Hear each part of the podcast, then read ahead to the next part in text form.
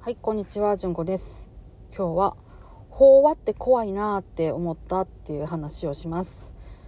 私はメインで法話を聞くのは YouTube なんですけど、この間聞いてて5分で離脱したことがあったんです。本当に失礼な話なんですけども、途中で本当に聞いてられなくなって、で何を私がその時感じたかっていうとね、口ではいいことを言うてはるみたいなんですけど、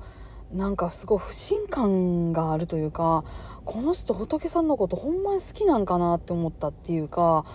うーんなんかそういうねすごい違和感があったんです。でまあ平たく言うと馬が合わへんっていうことなんやと思うんですけどそこでねもう私はごめんなさいって離脱したんですよね。非常にね申し訳ないなと思いながらだったんですけどもそのね法話が怖いなってそれで思ったんです。どうしてかっていうとその言うてることがいくらよくっても私みたいなそういう受け取り方をしたらもう聞いてもらえへんっていうところがすごい怖いなって。でまあもちろんね人の前で話すっていうのは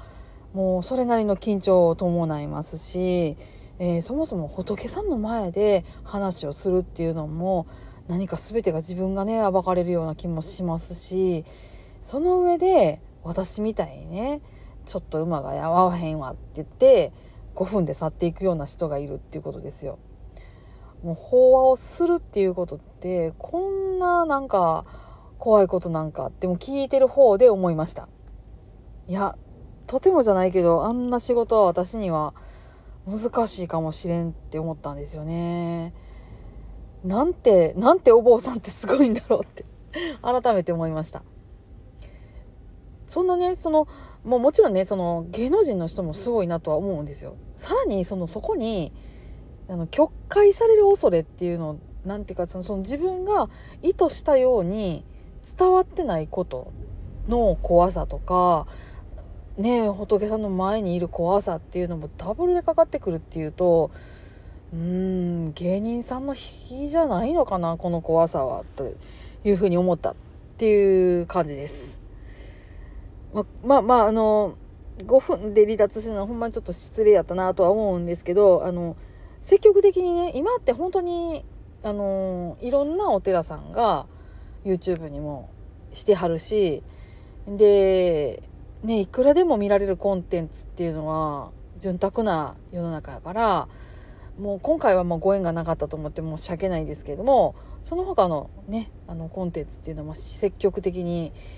聞いていこうかなって改めて思いました。いやもうほんまに恐ろしいですよね。自分の思った通りに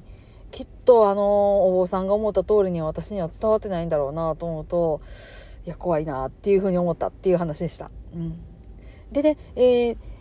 またね、えっと、法ワングランプリっていうのがあるそうなんです。エッチで1で、法ワングランプリ。法話の、なんか、その人気投票みたいなのをね、するみたいなんです。えーそれ宗派問わずにやるみたいで、で、結構面白そうなんですよ。あの司会の方も結構面白いと聞いてるんで、またね、そういうので、あの失礼ながら聞き比べたりとかね、したりとかしようかなとかって思っています。っていう、あの、ヨタ話でした。はい。すいません。今日もこんなヨタ話最後までお聞きくださりありがとうございます。皆さん、今日もどうぞ安穏な一日をお過ごしください。それではまたごきげんよう。